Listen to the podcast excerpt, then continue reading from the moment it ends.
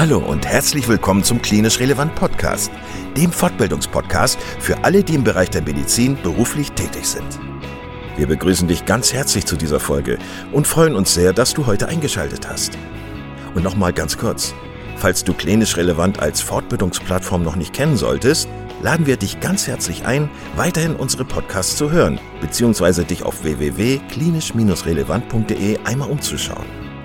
Wir bieten dir zweimal in der Woche neue Fortbildungsinhalte völlig kostenlos an. Und das Besondere an uns ist, dass wir selbst alle Teil der sogenannten Zielgruppe sind. Da wir also alle selber in medizinischen Fachberufen tätig sind, haben wir unsere Beiträge natürlich pharmafrei und völlig unabhängig für dich aufbereitet. Du kannst uns überall da anhören, wo es Podcasts gibt. Und natürlich auch auf unserer Internetseite unter www.klinisch-relevant.de. Hier findest du nicht nur tiefergehende Informationen zu unserem Projekt, sondern auch den Zugang zu unserer Online-Fortbildungsakademie, auf der du weitergehende Audio- und Videofortbildungen buchen kannst. Und bevor wir in den heutigen Beitrag einsteigen, noch der allgemeine Hinweis, dass das Ganze ausdrücklich nicht nur an Ärzte gerichtet ist, sondern an alle, die im Bereich Physiotherapie, Pflegeberufe, Ergotherapie und Logopädie zu tun haben. So, und nun wünschen wir dir ganz viel Spaß und viele Erkenntnisse beim Zuhören. Heute mit Professor Alexander Garnem, Chefarzt einer Kardiologie in Hamburg und Autor des Buches Anatomie der Zeit. Professor Garnem, herzlich willkommen zur vierten Session zu Ihrem Buch Anatomie der Zeit. Da geht es um Selbstmanagement für Ärztinnen und Ärzte. Sie sind natürlich auch noch Mediziner. Sie sind Chefarzt einer Kardiologie in Hamburg. Und deswegen finde ich es auch so spannend, äh, dass, dass Sie dieses Buch geschrieben haben. Sie können aus erster Hand ja Ihre Erfahrungen, Ihre Tipps ähm, weitergeben. Wir haben in den äh, anderen Sessions schon gesprochen über die vier Lebensbereiche, die Sie als wichtig ähm, ansehen. Wir haben gesprochen über das Jonglage-Modell, das Sie definiert haben.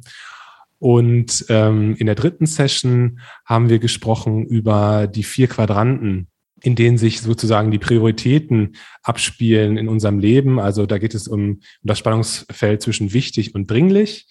Und jetzt in der vierten Session wollen wir sprechen über den perfekten Tag. Anfangen würde ich gerne mit Ihrem perfekten Tag oder sagen wir mal so, mit dem perfekten Start in den Tag. Wie machen Sie das morgens, wenn Sie wach werden, bevor Sie zur Arbeit gehen? Hallo, Herr Grun, vielen Dank für die Einladung. Ähm, ja, also mein perfekter Tag hat sich ähm, nach und nach erst entwickelt. Äh, ich bin jemand, der äh, nicht gut aus dem Bett gekommen ist und schlecht in den Tag gestartet ist. Ähm, das äh, hat, ich, hat mich extrem gestört. Ähm, ich lief auch sozusagen dann ab dem frühen Morgen meinem Tag hinterher. Also ich bin sozusagen sehr pünktlich aufgestanden, äh, zur Arbeit gehetzt. Das war alles sehr äh, unbefriedigend. Und ich hatte irgendwann, als wir Eltern wurden, äh, irgendwann mal wirklich auch wahrgenommen, dass die Morgenstunden wahrscheinlich ähm, die besten Stunden sind, um in, äh, in einen Modus zu kommen, der den Tag überhält. Das heißt, eine wirkliche Morgenroutine, die war für mich gar nicht so essentiell, bevor die Kinder kamen. Als die Kinder da waren, muss ich sagen, da bin ich jetzt auch nicht spastisch, aber hat es mir sehr geholfen, mir eine Morgenroutine einzuverleiben. Und die ist tatsächlich ähm, relativ äh, stringent. Äh, die beginnt damit, dass ich mir so einen Lichtwecker ähm, organisiert habe. Also das Handy äh, weckt nicht, sondern äh, ein Lichtwecker, also das Licht dimmt hoch und bevor, sagen wir mal, die äh, Vögel zwitschern, ist man eigentlich schon wach, weil dieses Licht dann hell genug ist. Das fand ich eigentlich ein enorm schönes Aufwachen. Und äh, neben meinem Bett steht ein halber Liter Wasser in einer kleinen Flasche und damit, die trinke ich auf der Bettkante sitzen. Also ich rehydriere mich und das hat auch ein bisschen den Effekt, dass jemand, der wie ich Morgenmuffel ist, eher äh, mal wach wird. Also das hat, hatte auch mehrere selbstverstärkende Effekte, denn das ist ganz wichtig bei der Habit Formation. Sie müssen einen Benefit merken, der direkt eine, dem Reiz eine Reizantwort gibt. Und dieses Wohlbefinden habe ich dann genutzt, um nach einer kurzen Phase leichter Dehnung dann äh, Sport zu machen. Also ich mache ähm, zweimal in der Woche gehe ich laufen, zweimal in der Woche gehe ich schwimmen und einmal in der Woche äh, mache ich ein bisschen ähm, Bodenturnen, aber ähm, die äh, Wochenendtage äh, versuche ich dann tatsächlich gar nichts zu machen, mich nur zu erholen und ähm, für die Kinder auch da zu sein. Die sind ja morgens dann so Hörspielaffin und so und dann, also da versuche ich gar nichts zu machen. Und nach dem Sport halt Dusche, Kaffee und das ist das Ende der Morgenroutine. Und das Schöne dabei, glaube ich, ist tatsächlich, dass man mal eine Stunde für sich hatte. Es gibt auch Menschen, die sprechen von der Golden Hour. Wie geht der Tag dann weiter? Also wie strukturieren Sie Ihren beruflichen Alltag? Ähm, ja, damit Sie der Zeit nicht hinterherrennen. Wie managen Sie sich dann selbst? Ähm, ich, ich, finde, mein, mein Alltag ist ähm, in der Tat äh, so wenig repräsentativ, weil der so selbstbestimmt ist. Deshalb, was ich total wichtig finde, und das ist auch, glaube ich, wichtig für die Zuhörerschaft von klinisch relevant, ist, wie ist es denn, wenn ich glaube, dass ich einen fremdbestimmten Tag habe? Denn das ist etwas, was mich total angefasst hat in meiner Weiterbildung und in meiner Zeit als Oberarzt. Da haben mir andere Leute gesagt, wie ich meinen Tag zu gestalten habe. Und das fand ich immer schwierig, weil ich würde das gerne anders machen. Und deshalb finde ich, wie ist der ideale Tag auf Station? Ich bin echt ungern ausweichend zu Ihnen, aber so mein Tag ist echt total selbstbestimmt und ich würde Sie nur langweilen, wenn ich Ihnen jetzt von meinem Tag erzähle mit irgendwelchen Telefonkonferenzen und Termin mit der Geschäftsführung, das ist, glaube ich, total, total unsexy für klinisch relevant. Aber wenn ich jetzt nochmal zehn Jahre zurückblicke und Stationsarzt wäre, würde mein idealer Tag auf Station beginnen mit dem Vortag. Der Vortag endet nämlich damit, dass ich weiß, wer wird entlassen, wer wird vielleicht entlassen, wer wird sicher nicht entlassen. Und diese, diese Triage, die teile ich den Schwestern mit. Die wissen genau, wer wird entlassen, wer wird vielleicht entlassen, wer wird nicht entlassen.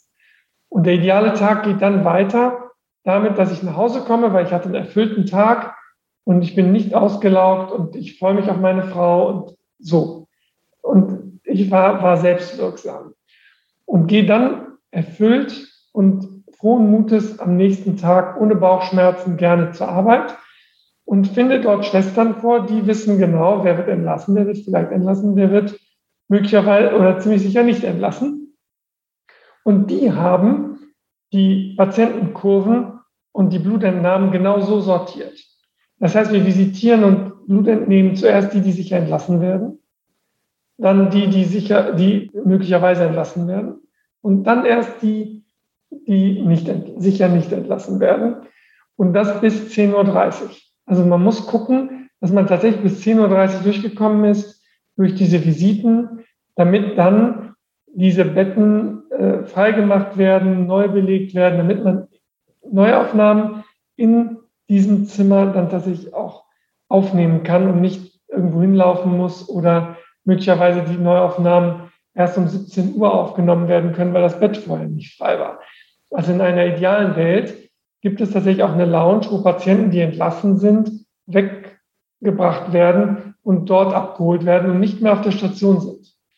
Das heißt, das ist sozusagen etwas, was ich mitgeben will an auch erfahrenere Zuhörer. Ich glaube, dass man das noch besser machen kann, als aktuell geschieht. Und das Gute an dieser Triage ist, dass wenn ich dann wieder ins Arztzimmer gehe, dieses Arztzimmer hat natürlich so eine Klappe, äh, die kann grün oder rot geklappt werden die schalte ich auf Rot, die Tür bleibt zu, ich kann mal eine halbe Stunde in Ruhe telefonieren. Ich telefoniere meine Befunde ab, ähm, organisiere äh, die Befunde, die ich noch brauche für die fraglichen Patienten, also die, die noch nicht entlassen werden können, warten ja auf irgendwelche Befunde, die muss ich abtelefonieren. Und ich habe bis dahin dann natürlich auch die Laborwerte, die ich zuerst abgenommen habe, die schaue ich mir an und gehe dann damit zu meinem Oberarzt habe dann eine Liste aus meiner Visite, aus den Befunden und dann können wir uns eine halbe Stunde am Stück hinstellen und dem muss ich auch nicht hinterherlaufen, sondern er weiß ja genau, wir treffen uns um halb zwölf. Wir gehen durch, meine Fragen und dabei lerne ich viel. Der Oberarzt ist aber auch davon überzeugt, oh, der ist ja gut organisiert, ähm, dem traue ich viel zu. Und dann ist irgendwann zwölf, halb eins und dann erst findet eine Besprechung statt. Auch dieser Appell an erfahrenere Ärzte, es braucht keine Frühbesprechung. Man kann sich auch mittags treffen und sich austauschen und diese Besprechung sorgt dann auch dafür, dass Menschen um 8 Uhr visitiert werden können. Wenn ich eine Frühbesprechung mache, gehen viele junge Ärzte erst um neun oder halb zehn zur Visite. Das ist viel zu spät. Das heißt, man geht dann in diese Besprechung um halb eins, um eins ist die fertig, vielleicht mit einer Kurzfortbildung. Und weil das ja alle wissen, geht man auch zusammen zum Mittag. Auch das gehört dazu. Der Tag hat eine Zäsur. In der Funktionsabteilung weiß jeder, die Ärzte gehen dann zum Mittag. Alles kann sich entspannen und für halb zwei die Patienten vorbereiten, damit man nach der Mittagspause, man hat sich untereinander ausgetauscht und dann geht man Mittags, äh, aus der Mittagspause in eine Funktionsabteilung, wo schon Patienten warten, weiter untersucht zu werden. Also viele scheuen die Mittagspause ja, weil man dann wieder neu anfangen muss, Leute einbestellen und so. Wenn man aber alles synchronisiert, diese Prozesse, wissen alle Bescheid, um Halbzeit, für Halbzeit wird weitergeschaltet oder weiterkathetert oder, oder, oder. Ist alles vorbereitet und man hat trotzdem ein Socializing-Event, eine Mittagspause zusammen. Und so geht es immer weiter bis hin zur zweiten Besprechung mit dem Oberarzt, dann nochmal die Triagebesprechung mit den Schwestern, dann die Planungsbesprechung für das Katheterlabor beispielsweise oder für andere Funktionsabteilungen, wo man sagt, okay, der und der muss nüchtern bleiben, der und der muss in OP, der und der muss ins Katheterlabor und dann geht man nach Hause. Denn die Arztbriefe werden zwischen der Mittagspause und der Oberarztbesprechung geschrieben. Auch da wird die Tür wieder auf Rot gestellt. Man setzt sich zur stillen Stunde hin, dokumentiert, schreibt die Briefe und bereitet den kommenden Tag vor. Und ich glaube, dann wird ein Schuh draus, wenn der ideale Tag auf Station am Vortag begonnen werden kann. Und die synchronisierten Prozesse sind nicht nur zwischen den Ärzten, den pflegenden und Funktionsabteilungen, sondern tatsächlich auch zwischen Kalenderwoche 1 und Kalenderwoche 2. Denn wenn die Kultur sagt, das ist deine Aufgabe und das ist meine Aufgabe, kommt man auf eine Station, wo die Briefe vorgeschrieben sind und nicht auf irgendein Chaos, wo nichts vorbereitet ist für den idealen Tag auf Station und eine Haltung aufkommt und eine Kultur aufkommt, Gut, äh, wenn man meine Briefe nicht vorbereitet, bereite ich für meinen Nachfolger auch die Briefe nicht vor. Und das ist ganz furchtbar. Hm. Also die Synchronizität ist innerhalb der Abteilung, aber auch zwischen den, zwischen den Disziplinen und, und äh, Funktionen, aber auch zwischen den Kalenderwochen. Also tatsächlich ein kulturell strukturelles Thema. Professor Garnim, als letztes würde ich Sie gerne noch mal fragen, Sie haben ja gerade von dem äh, idealen Tag auf Station äh, gesprochen, jetzt für den Assistenzarzt möglicherweise. In der dritten Session haben wir ja gesprochen über das Vier-Quadranten-Modell. Da ging es um das Spannungsfeld zwischen Dringlichkeit und Wichtigkeit der Alltag von uns Ärzten ist ja voll von Ablenkungen. Da gibt es äh, Angehörigengespräche, da gibt es Angehörige, die mit einem sprechen wollen, da gibt es Schwestern, die anrufen, weil sie nicht wissen, äh, wie ist es mit der Blutabnahme, der Blut, Blutdruck muss kontrolliert werden, der Blutdruck ist zu hoch von dem einen Patienten und so weiter und so weiter. Wie schafft man es, ähm, ja, diesen ganzen, ähm, diesen ganzen Faktoren, diesen ganzen Störfaktoren, so möchte ich sagen, zu entkommen und trotzdem seinen Tag vernünftig zu gestalten und dann auch so zu gestalten, dass man zufrieden nach Hause geht? Ja, das ist eine exzellente Frage. Ähm, ich war ja bei der zweiten Frage ein bisschen ausweichend und hatte gesagt, ja gut, als erfahrener Arzt den idealen Tag zu skizzieren für junge Kolleginnen und Kollegen, das ist ja langweilig. Aber ich glaube, diese Frage hält den Finger in die Wunde. Und wenn man es mit einem Wort beantworten will, was sozusagen den Unterschied macht zwischen einem erfüllten und nicht erfüllten Tag, könnte die Antwort sein Standardisierung. Also wenn man sich vornimmt, ich möchte gerne meinen Tag standardisieren, ich habe das gerade skizziert beim idealen Tag auf Station, kann man sich auch eine Arbeitswoche ideal standardisieren. Ich gebe Ihnen ein Beispiel. In einer idealen Woche finden für mich alle vier Lebensbereiche ihren Platz.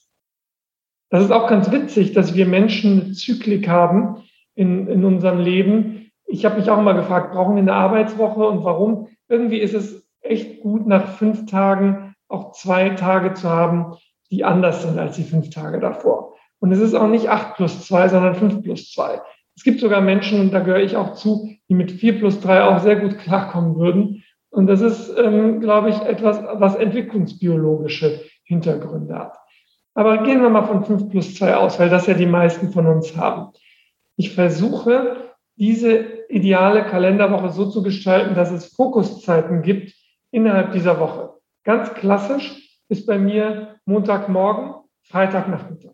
Jetzt zufälligerweise haben wir Freitagnachmittag heute. Das wissen die Menschen nicht, die uns zuhören, aber Sie wissen das. Und da kommen wichtige Dinge rein. Also unser Gespräch, ich halte diesen Podcast klinisch relevant für wichtig. Und deshalb kommt er da rein und deshalb haben wir auch Zeit. Deshalb klingelt auch nicht dauernd das Telefon, weil das hat irgendwie so seinen Platz. Und diese Standardisierung finde ich super gut. Das, das macht mir ähm, Freude und das macht, macht mich, meinem Umfeld berechenbar. Also die wissen, der kommt um 12.30 Uhr zur Besprechung oder um 8 Uhr zur Visite oder um 16 Uhr da und dahin. Oder die wissen, montags morgens macht er dies oder freitags nachmittags macht er jenes. Und so ähnlich ist es auch bei den Fragen der Schwestern. Die fragen uns doch nicht, weil die uns ärgern wollen, sondern die fragen, weil denen Sachen fehlen. Und denen fehlen Sachen, weil wir nicht standardisiert gearbeitet haben und möglicherweise auch autistisch so vor uns hin braseln und uns nicht mitteilen. Und deshalb fehlen denen Sachen und deshalb werden wir dauernd gestört. Also mit Standardisierung kommt, glaube ich, auch Erfüllung in unser Leben. Und die Standardisierung ist tatsächlich zu sagen, wo hat denn das wichtige Platz in meiner Woche? Wo ist Karriere? Wo ist Beziehung? Wo ist Gesundheit? Wo ist Reflexion? Ich glaube, das ist ein ganz wichtiger Tipp und das hat ja auch mit proaktivem Handeln zu tun. Äh, ich glaube, dass dass die Schwestern natürlich anrufen, weil ihnen Sachen fehlen und äh, weil wir Ereignissen und ähm, Informationen hinterherlaufen. Aber wenn ich natürlich dafür gesorgt habe, dass diese Informationen da sind und dass sie ganz klar besprochen sind, klar, dann fehlen natürlich auch oder kommt es eben nicht zu diesen Telefonaten. Vielen Dank, Professor Garne. Ähm, vielen Dank für diese vierte Session, die wir jetzt schon zu Ihrem Buch hatten drei Fragen, drei Antworten. Und ähm, ja, alle Hörer dürfen gespannt sein auf die fünfte Session. Vielen Dank, Herr Grun. Vielen Dank, dass du heute wieder zugehört hast und unser Gast gewesen bist. Wir hoffen sehr, dass dir dieser Beitrag gefallen hat und du etwas für deinen klinischen Alltag mitnehmen konntest. Wenn dem so sein sollte, dann wie immer gerne der Aufruf, teile doch diesen Podcast mit deinen Kolleginnen und Kollegen, damit auch andere davon profitieren können und du darfst uns natürlich auch eine positive Bewertung bei Apple Podcasts hinterlassen. Wenn du mal Lust hast mitzumachen, denn wir verstehen uns ja als eine offene Fortbildungsplattform, dann bist du ganz herzlich eingeladen, dich zu melden unter kontakt.klinisch-relevant.de. Vielleicht gibt es ja ein Thema, das du ganz spannend findest und wo du dich besonders gut auskennst. Und dann würden wir sehr gerne mit dir sprechen.